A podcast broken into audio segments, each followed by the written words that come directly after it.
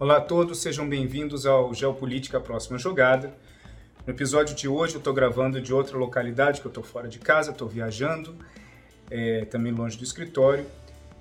Mas vamos hoje começar uma sequência para falar um pouco sobre o centenário do Partido Comunista Chinês e o que, que isso representa. Eu vou começar de trás para frente, falando um pouco sobre os é, interesses e objetivos atuais do Partido Comunista Chinês na liderança do Xi Jinping. E nos próximos episódios, e nós vamos falar um pouco mais sobre essa história e o que, que isso representa para a política externa chinesa e para as relações internacionais. Para você que está assistindo pela primeira vez, não se esqueça de se inscrever no canal, deixar seus comentários, críticas, etc. Sejam muito bem-vindos.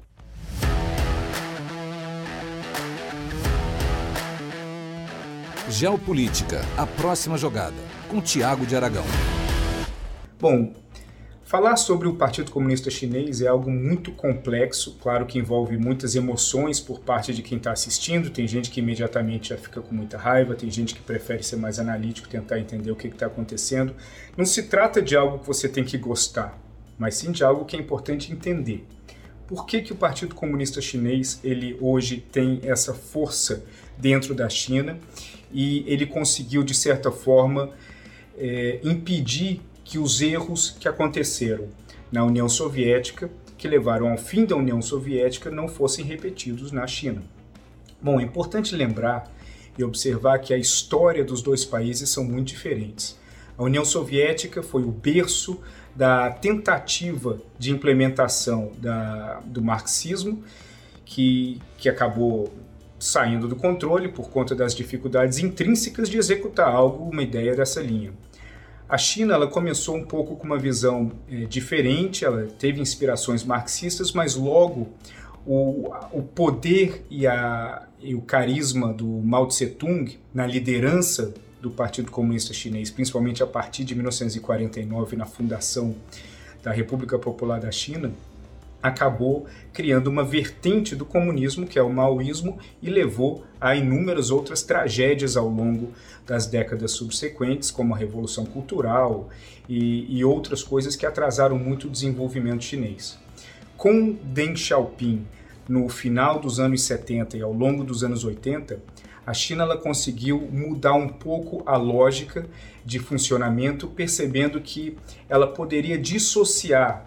o, o mercado do controle social. Uma das coisas que a China percebeu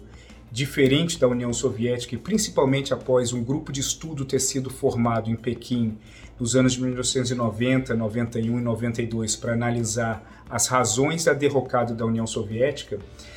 é, a conclusão que esse grupo chegou é que de muita forma alimentou a postura do Partido Comunista Chinês a partir de 1992, mas também já mostrava indícios desse comportamento com Deng Xiaoping nos anos 80, é que o progresso econômico é o que garantiria que a China conseguisse manter o partido, que o Partido Comunista Chinês conseguisse se manter no controle da China. Essa é uma visão antagônica daquela que os Estados Unidos tinham, onde os Estados Unidos sempre acreditou que o progresso econômico invariavelmente levaria à democracia, enquanto a percepção chinesa é o oposto disso. Ela acredita que o progresso e, e o desenvolvimento econômico da China é o que garantirá a manutenção do Partido Comunista Chinês. Então, aceleramos um pouco no tempo, chegamos a hoje. O Partido Comunista Chinês, principalmente se aproximando do seu centenário, de 1921, quando foi formado, muito antes do, da décadas antes da, da criação da República Popular da China, ele é um partido que hoje ele entende que o progresso econômico, o desenvolvimento econômico, o desenvolvimento tecnológico é um, são um dos pilares centrais da manutenção da existência do partido. E que, em até certo ponto, a sociedade ela aceita uma troca informal com o governo no qual determinadas liberdades políticas elas são é, trocadas por liberdades econômicas. Então, a possibilidade de um indivíduo de criar uma empresa, de se tornar rico, bem-sucedido, falir, etc., e ter essa liberdade econômica, na visão do Partido Comunista Chinês, é algo que a sociedade está mais interessada em ter esse tipo de liberdade do que necessariamente liberdade para votar. Até porque a liberdade para votar ela é algo que não está no DNA cultural da China, porque a noção de individualismo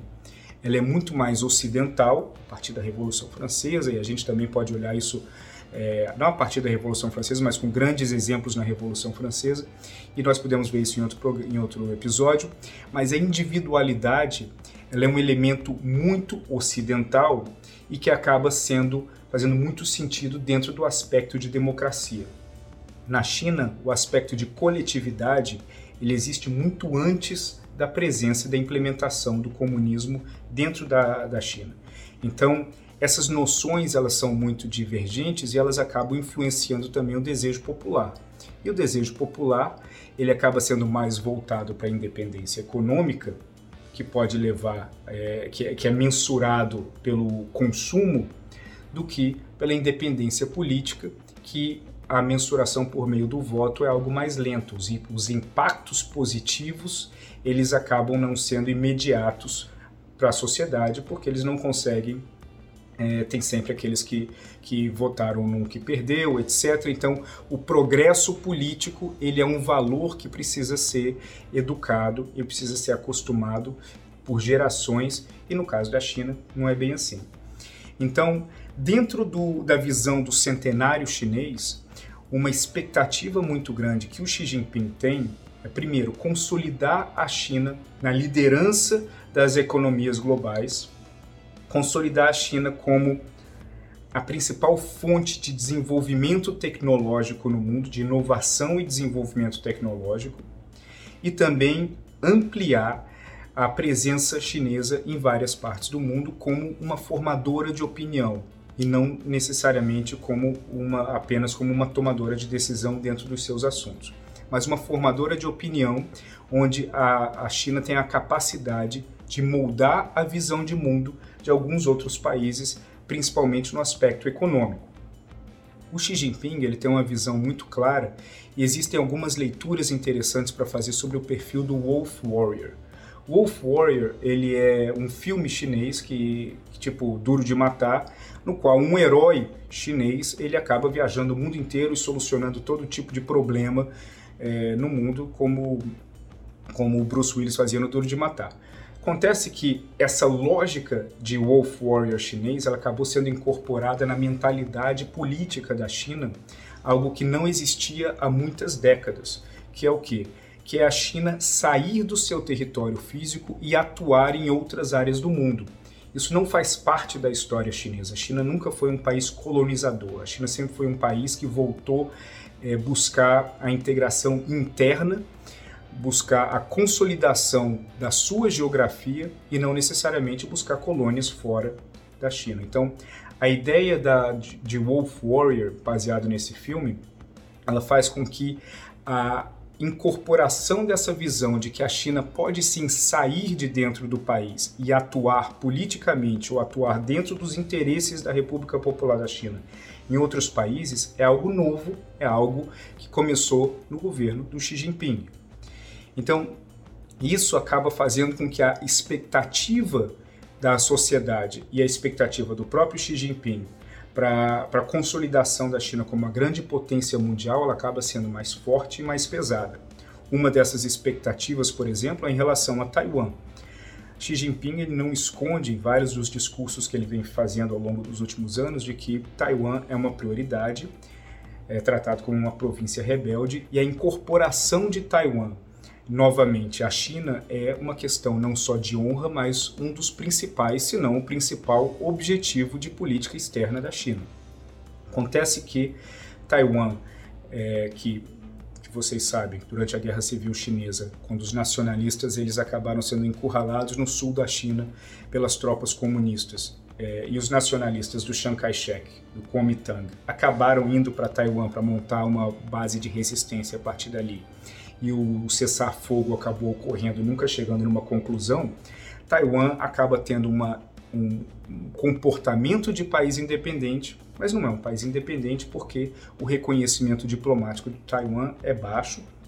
vem caindo muito ao longo dos anos. Inclusive, Taiwan já foi membro do Conselho de Segurança da ONU até o início dos anos 70, quando foi substituído pela República Popular da China e desde então Taiwan funciona como é, um país autônomo, mas sem o reconhecimento de autonomia é, para fazer parte da comunidade diplomática. Acontece que os Estados Unidos prometem e prometeram proteger Taiwan contra qualquer eventual ataque chinês desde que Taiwan não provoque, não, por exemplo, anuncie é, ou declare sua independência. Isso gera uma situação complicada porque Taiwan ela tem que ficar no limbo diplomático de não ter uma independência, não ser um país completamente inserido na comunidade internacional, mas ao mesmo tempo funciona de uma forma independente e a China cada vez mais fazendo pressão, principalmente é, aumentando a capacidade militar ao redor da ilha, fazendo com que os Estados Unidos respondam na mesma moeda. Então essa situação ela acaba fazendo parte de um dos objetivos centrais do Xi Jinping para a chegada do, do, centenário do Partido Chinês. É, agora, se, se, há alguns anos o objetivo era ter Taiwan já vinculado à China dentro do centenário do partido, o que eles fazem agora é um pouco mudar as diretrizes. A expectativa, sabendo que dificilmente nesse ano, salvo algo extraordinário, Taiwan vai continuar do jeito que está e a China não vai incorporar Taiwan as suas províncias, a percepção acaba sendo modificada e o Xi Jinping ele começa a tratar que o objetivo central é ter Taiwan de volta à República Popular da China até o centenário da República Popular da China, que seria em 2049. Então, as datas elas têm um impacto muito grande, principalmente para um tipo de sociedade, para um time, tipo de regime, onde a propaganda tem um valor muito forte. E nós sabemos que ao longo da história, os partidos comunistas no mundo eles dependem muito da propaganda para manter acesa a, a veiculação das suas ideias perante a sociedade e também a amarra entre os governantes e a sociedade. O centenário do Partido Comunista Chinês ele representa um ponto, um ponto alto para o país que está chegando numa situação de liderança econômica e tecnológica que eles não esperavam há algumas décadas. É, Xi Jinping hoje se consolida como o principal líder chinês desde Deng Xiaoping e possivelmente ao longo dos próximos anos, principalmente se ele obter esse sucesso em relação a Taiwan ou em relação a outras áreas é, de interesses da política externa, ele pode vir a ser mais importante para a história do partido do que o Deng Xiaoping e se colocar cada vez mais próximo do Mao Tse-tung como o grande nome do Partido Comunista Chinês. Vamos ficando por aqui, porque isso aqui ainda tem muito pano para manga, mas o que é importante é que a chegada do Partido Comunista Chinês ao seu centenário é um momento que os Estados Unidos não esperavam e os Estados Unidos tinham uma fórmula equivocada para esperar o fim do Partido Comunista Chinês e desse regime na, na China. Os Estados Unidos sempre acreditavam que a democracia viria naturalmente por meio da economia e o Partido Comunista Chinês acreditava que a economia era o que garantiria a manutenção. Se tem uma mensagem que eu quero deixar com vocês hoje, é isso.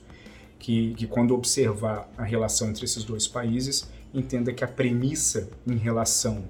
à prosperidade econômica dos dois lados eram diferentes, eram antagônicas e os Estados Unidos errou nessa expectativa.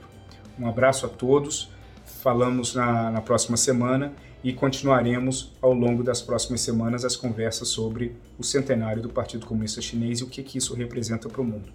Um abraço a todos. Esse podcast é uma produção Flux.